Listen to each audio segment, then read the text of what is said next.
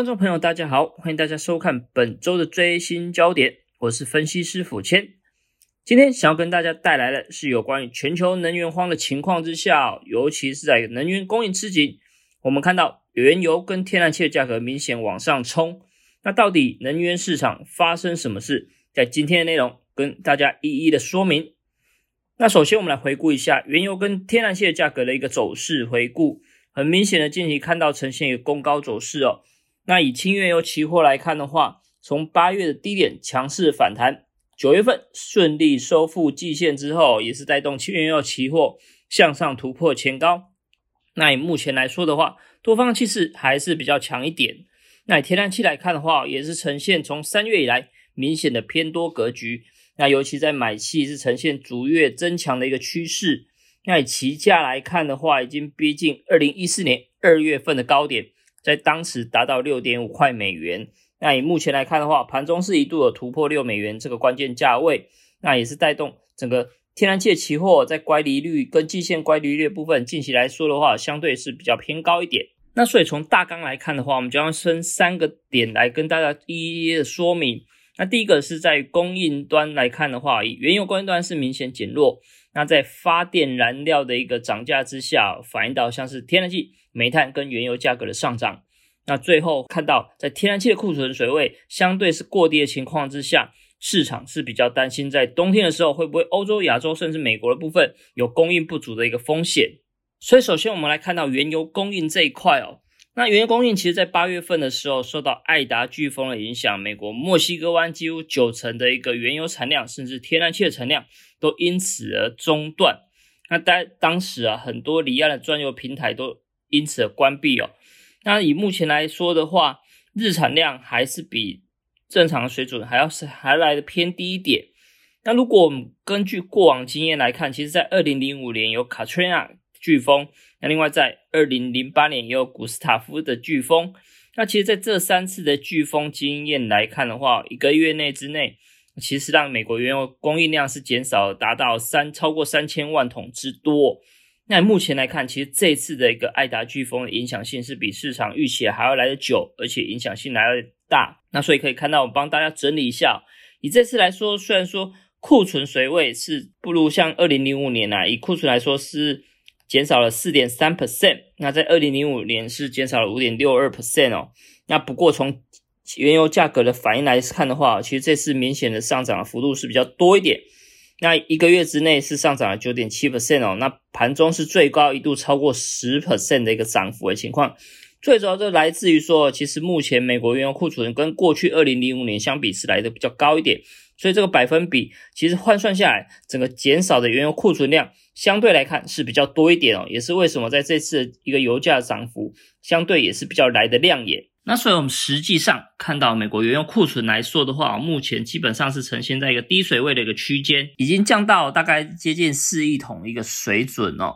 那基本上也是从今年三月的高点一路下滑，一个修正，大概减少了接近八千九百万桶的原油库存。那这个部分其实反映到美国用油的旺季、经济复苏的一个需求。那另外一方面，我们看到炼油需求的成长带动美国的一个库存下滑，当然也是刚刚所提到的，受到飓风影响之下供应中断，所以带动整个库存明显的一个减弱。那另外一方面，我们看到需求端啊，其实在全球商用的一个航班数跟二零一九年相比的话，大概是减少了二十 percent。那不过很明显，从四月份，去年四月份是一路上扬，那基本上现在的一个幅度跟过去一年来说的话，很明显的改善哦。那甚至在美国的部分，已经开始陆续允许，像是欧洲、英国部分的旅客已经可以做一个入境的动作。这个情况啊，其实也是带动像航空业者。一个很明显的一个推动力，因为我们知道过去受到疫情的影响之下，其实航空燃油的一个需求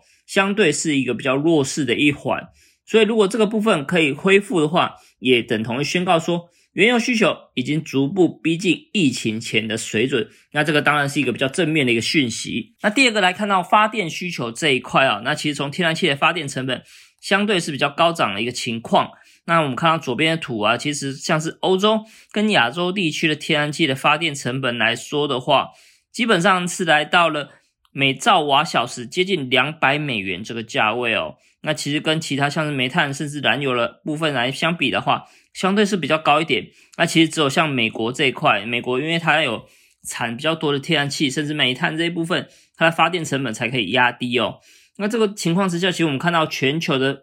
发电最主要燃料基本上二十四 percent 是来自于天然气，煤炭大概占三十五 percent 哦。那由于近年来受到像是环保议题甚至减排碳的影响之下，其实煤炭的发电量慢慢的有所减低，那取而代之的当然就在天然气的这一块啊。那所以消费者其实受到近期天然气价格上涨的影响之下，连带的也对原油市场产生连锁性的效应哦。因为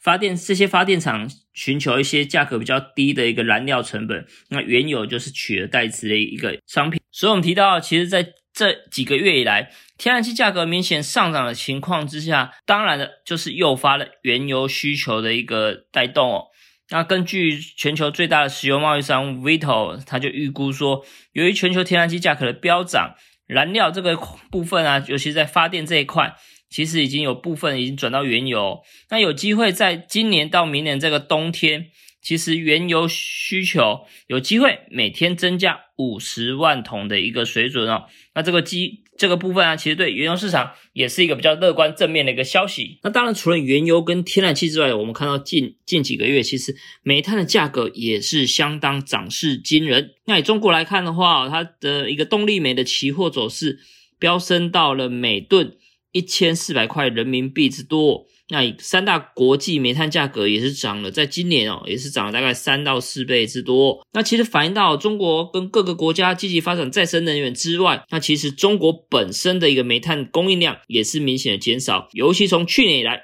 中国跟澳洲的外交关系恶化的情况之下，中国暂停了跟澳洲进口煤炭。那这个情形呢，导致中国它本身的一个煤炭供应量不足，加上工业用电量。又是比较以明显以煤炭来为主的情况之下，导致整个供应量的不足，发电的需求也是成长超乎官方的预期。那整体来说，中国我们看到它限电，反映到它的一个供电的一个情势紧张哦。那这个情形啊，反映到像是中国的一个发电量不足，甚至煤炭供应量不足，那也是带动为什么煤炭的价格可以居高不下。那以中国的动力煤跟焦煤的期货价格，在九月三十号也是创一个历史新高的一个记录。那同步带动，像是国际的煤炭价格也是同步拉升，所以其实在整个能源市场来说的话，不管是原油、天然气跟煤炭价格，都是强势的一个向上攻高格局。那中国来看的话，刚刚有提到，它转战一个天然气，最主要就反映到它希望可以减排碳，甚至在明年的度的时候，它迎接冬季奥运的一个情形，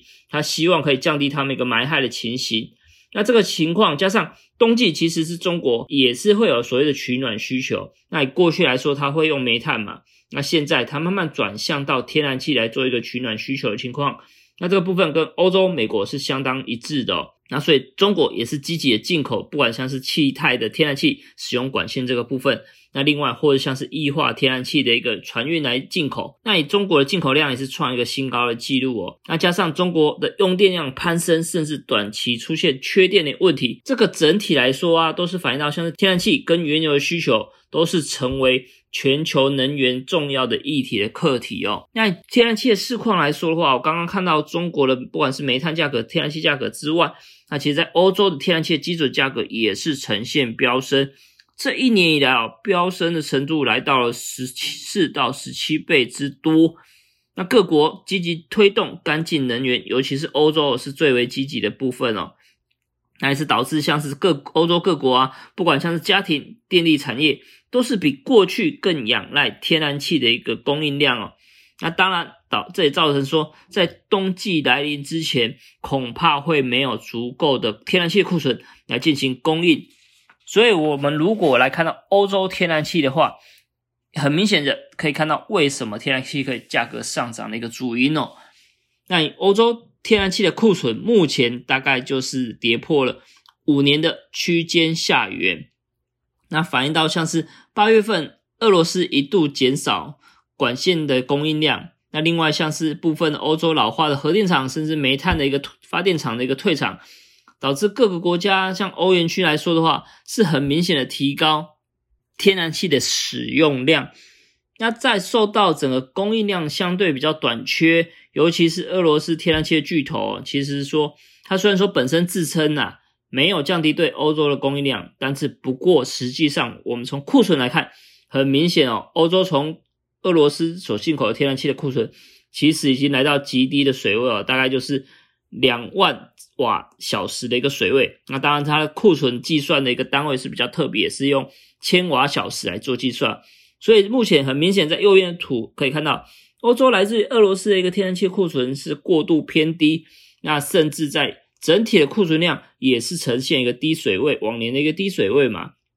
那市场就会担心说，会不会在冬天来临之后，整个欧洲的天然气的供应量可能会不足，甚至是严重短缺？那尤其是如果冬季的气温过低的话。恐怕会造成比较明显的冲击。那所以总结来看的话，我们看到不管是供应的中断，甚至环保的题材哦，都是带动油气吸手向上冲的关键。不管像是美国的飓风中断的影响，削减原油天然气的供应量，那甚至在减碳的议题发酵之下，我们看到全球各国，不管像是中国、欧洲、英国，甚至是近期看到印度，都出现所谓的。发电燃料的短缺这个情况，所以不管是煤炭、天然气或是原油这些替代性的一个产品，其实同步的价格推升的力道是相对是比较明显一点。那最后我们看到库存这个部分，其实从俄罗斯出口量减少导致像欧洲的天然气库存偏低，甚至美国库存偏低的情况之下，整个油气后续价格还是有上涨的一个动能存在。那当然，还是欢迎大家继续支持我们元大期货的研究最前线，里面有相当多的免费营内容，欢迎大家按赞、订阅、加分享。以上就是今天为你带回来的有关于能源荒的最新焦点，祝大家操作顺利，我们下次再见。